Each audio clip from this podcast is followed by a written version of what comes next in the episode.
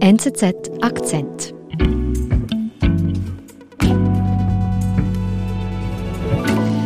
Inna, wie hast du den ersten Kriegstag, den Morgen in Moskau erlebt? Ich bin am Morgen aufgestanden, habe ins Telefon geguckt und traute meinen Augen nicht. War total schockiert und dachte, das kann nicht sein, das kann nicht sein. Und dann ging der Tag so weiter, wie er sonst auch immer geht. Ich brachte unser Kind in den Kindergarten. Auf den Straßen war alles in Ordnung. Es war ein völlig normaler Moskauer Wintertag, ein bisschen grau, ein bisschen dunkel und fuhr danach zurück ins Büro. War recht mitgenommen, auch emotional und dachte, es muss doch den Menschen hier auch so gehen. Und der erste Mensch, der mir begegnete, war der Wachmann. Und den habe ich gefragt, ob er denn sich Sorgen mache wegen des Krieges. Und der blickte so von seinem Telefon hoch und sagte dann, hä, Krieg? Welcher Krieg denn? Mhm. Und schaute dann wieder zurück in sein Spiel am Telefon. Und ich stand ein bisschen verloren da und ging dann irritiert ins Büro. Wladimir Putin stürzt die Ukraine in den Krieg. In Moskau hat sich Journalistin Ina Hartwig umgehört, was die Russinnen und Russen zum Kriegsbeginn sagen.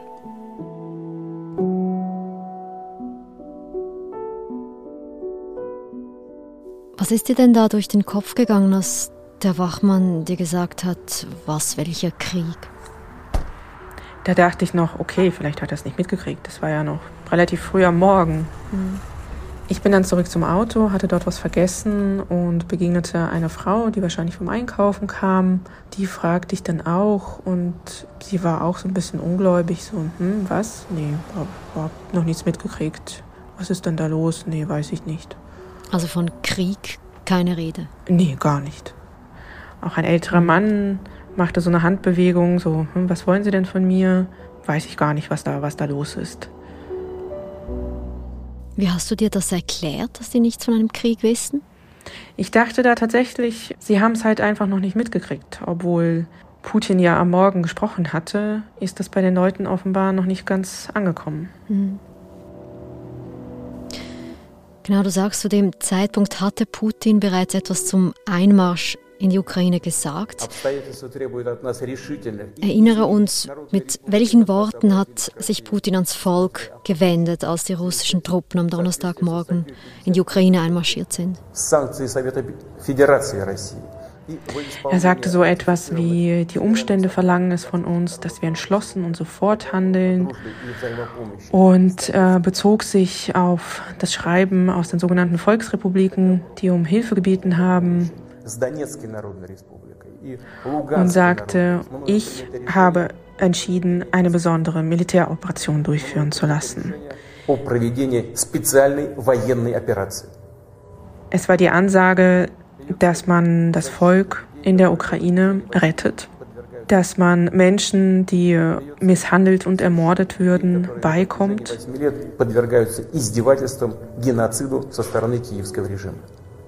Aber von Krieg sprach Putin nicht. Also er sagt, man müsse sich verteidigen. Nein, es, ähm, er sprach von einer Militäroperation und davon spricht auch das russische Staatsfernsehen. Das Wort Krieg wird im Staatsfernsehen nicht erwähnt.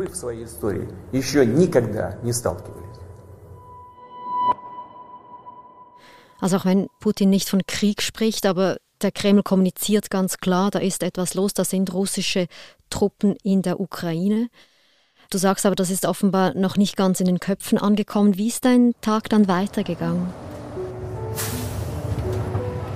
Ich bin dann am Mittag ins Zentrum gefahren, saß im Bus, neben mir eine Frau, die so Nachrichten schaute im Telefon, ganz viel über Sanktionen. Und dann dachte ich, sie muss es doch mitgekriegt haben. Fragte sie auch und sie sagte aber, ja, sie habe schon Sorge, aber zu einem Krieg werde es ja schon nicht kommen. Also sie liest Nachrichten, aber weiß noch nichts von einem Krieg. Scheint so. Wie erklärst du dir das?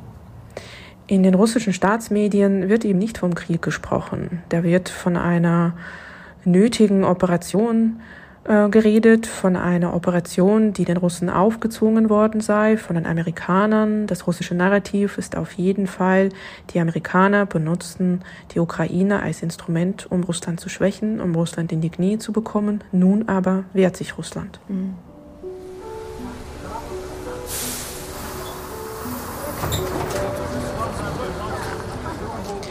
Ich bin dann ähm, zum Roten Platz gefahren, habe mich da so ein bisschen umgeschaut, habe mit verschiedenen Menschen gesprochen. Die einen erzählten recht ausführlich, die anderen wollten von mir wenig wissen.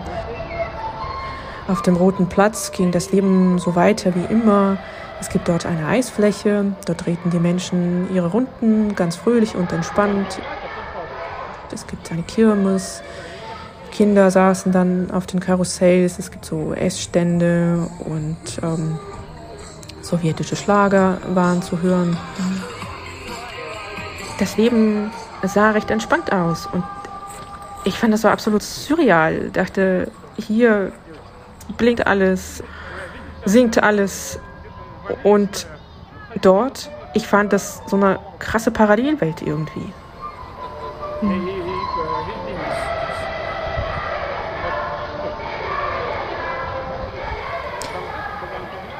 Du hast gesagt, du hast mit Menschen gesprochen. Was haben die dir denn gesagt?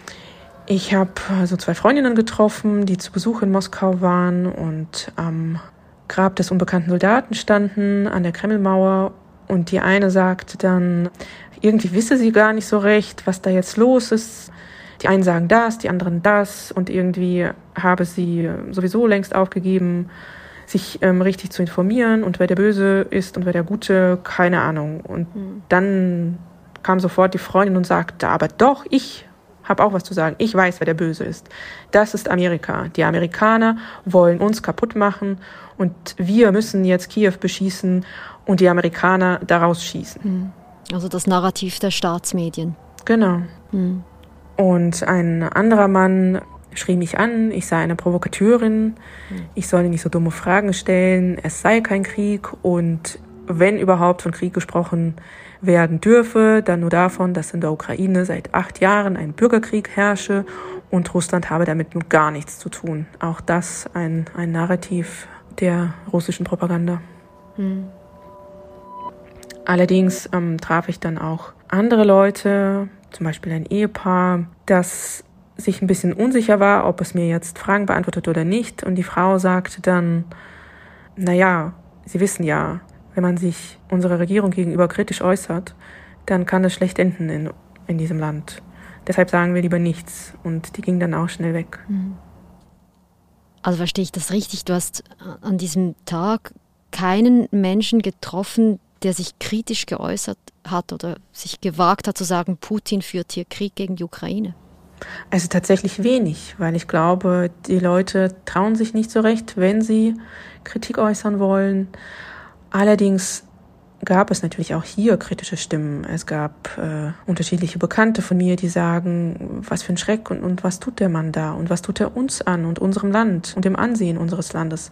Es gibt auch ähm, unabhängigen Medien natürlich Berichte, die ganz klar vom Krieg schrieben, den ganzen Tag lang.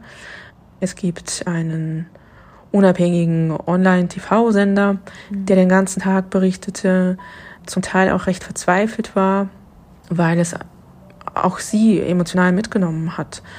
Und es gab am Abend auch Proteste quer durchs Land, die dann äh, Frieden forderten und ganz laut Nein zu einem Krieg sagten. Allerdings wurden da sehr viele festgenommen und es gab am Abend mehr als tausend Menschen, die die Polizei da mitgenommen hatte. Also es gibt doch wenige mutige Stimmen, die sich kritisch äußern im Land. Auf der anderen Seite gibt es ja, aber auch die westlichen Medien, die ganz klar sagen, Putin führt hier Krieg. Kommen diese Stimmen denn gar nicht an in der Bevölkerung in Russland? Sehr wenig. Denn ähm, die Informationsquelle Nummer eins ist das Staatsfernsehen und da wird eine ganz andere Geschichte erzählt. Mhm. Und viele, die eine kritische Meinung haben, halten sie still, weil die Repression in diesem Land zugenommen hat. Viele sind aber auch schon weggezogen und können gar nicht mehr sich kritisch äußern, zumindest in diesem Land. Sie äußern sich dann im Ausland kritisch. Mhm. Putin erlebt letztlich gar keinen Widerstand aus dem Inneren heraus. Dieser Widerstand ist sehr gering und deshalb kann er sich recht viel leisten. Glaubst du denn, dass sich das noch ändern könnte? Also das sind jetzt Eindrücke vom ersten Kriegstag, also dass das irgendwann noch kippt, dass aus Russland, also von innen, doch irgendwann Widerstand gegen Putin kommen könnte? Ich glaube, zunächst einmal muss dieser Krieg bei den Menschen ankommen. Ich glaube, sie schieben das noch so ein bisschen vor sich weg. Und kurzfristig denke ich nicht, dass sich Putin jemand in den Weg stellt. Mhm. Weder aus der Bevölkerung noch aus der Regierung. Ähm, langfristig aber könnte es durchaus eine gewisse Wirkung entfalten, weil der Krieg vielleicht ausartet, weil tote Söhne, Väter in Zinsjagen zurückkommen, weil auch die wirtschaftlichen Sanktionen zu Buche schlagen und die Leute dann noch unzufriedener sind mit der Regierung. Allerdings fürchte ich auch, dass im Innern auch die Zügel noch weiter angezogen werden könnten. Das heißt, dass die Angst, Kritik zu äußern, sich zu wehren, noch zunehmen wird.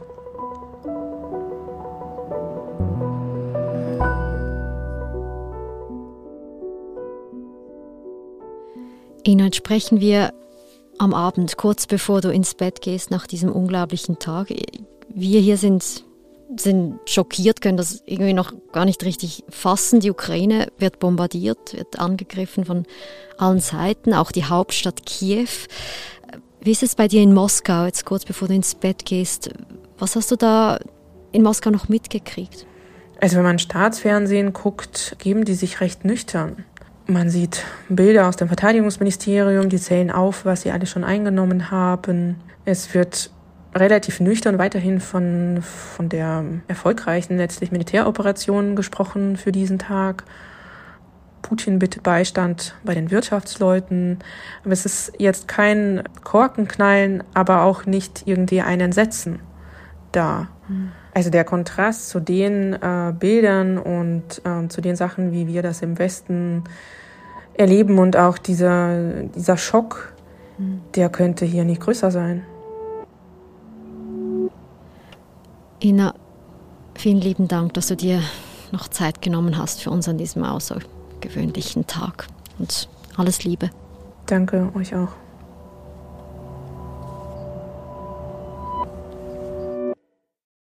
Das war unser Akzent. Produzentinnen und Produzenten sind Marlene Oehler, Sebastian Panholzer und Benedikt Hofer. Ich bin Nadine Landert. Bis bald.